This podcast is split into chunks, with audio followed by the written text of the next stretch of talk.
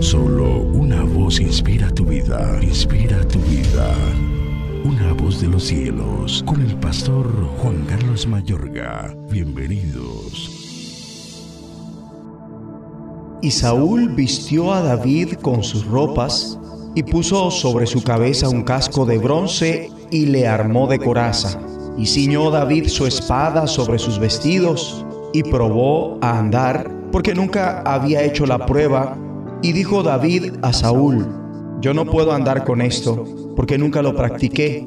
Y David echó de sí aquellas cosas y tomó su callado en su mano y escogió cinco piedras lisas del arroyo y las puso en el saco pastoril, en el zurrón que traía, y tomó su honda en su mano y se fue hacia el filisteo.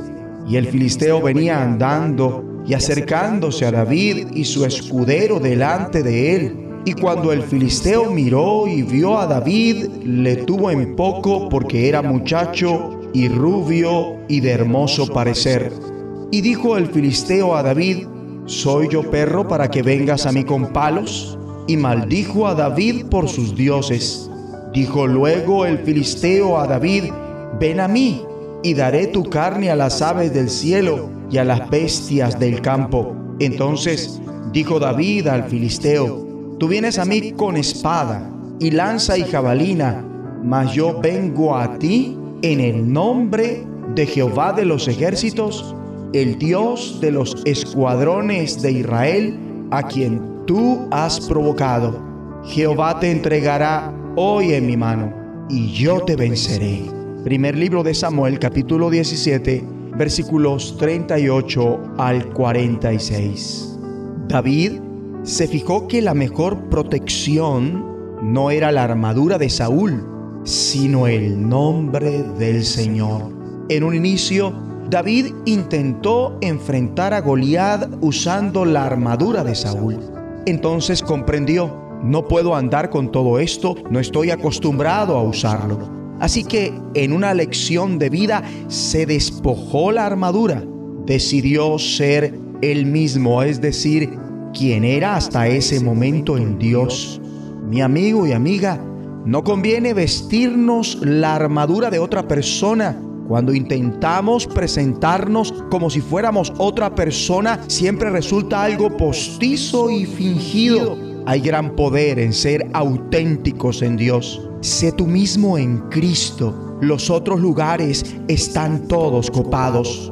Cuando eres tú mismo en Cristo, desarrollas todo tu potencial al máximo. Sea aquel que Dios quiere que seas e impactarás al mundo.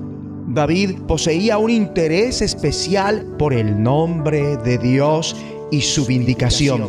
Dijo a Goliat, tú vienes contra mí con espada, lanza y cabalina, pero yo vengo contra ti en el nombre del Señor cayó en cuenta de lo limitados que son los esfuerzos humanos. Él confiaba en su Dios cuyo nombre nada más basta para derribar a la persona más fuerte del planeta. Estaba presto a confiar en el nombre del Señor ante un inmenso rival. Amable oyente, es factible que debas enfrentarte a una gran oposición, pues el mundo en el que estás puede parecer inmensamente fuerte y agobiante. Comparado con él, puedes sentirte enclenque e inadecuado, pero sal en el nombre de Dios teniendo en cuenta tus limitaciones y aún así confiando y dependiendo de Él para reivindicar su nombre. David tuvo la victoria en todo lo que hizo porque el Señor estaba con él. La victoria de David desencadenó la ira y los celos de Saúl. Esto significa que continuamente Dios coloca cerca a alguien que es como papel de lija para pulir nuestros bordes ásperos. Se trata de una prueba que acontece antes de que seas promocionado. Si quieres estar por cabeza, debes primero servir en situaciones que pueden no sean perfectas y aprender a comportarte sabiamente. Esto nos alista para ser usados por Dios al máximo.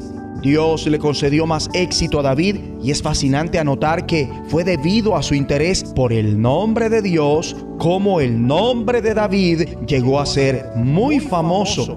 Pero ese nunca fue su motivo a propósito ni el foco de su vida.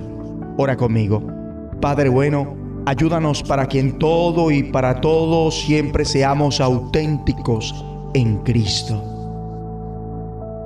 Te imploramos que de nuevo llenes los lugares de adoración a ti en este país con personas que glorifiquen el nombre de Cristo.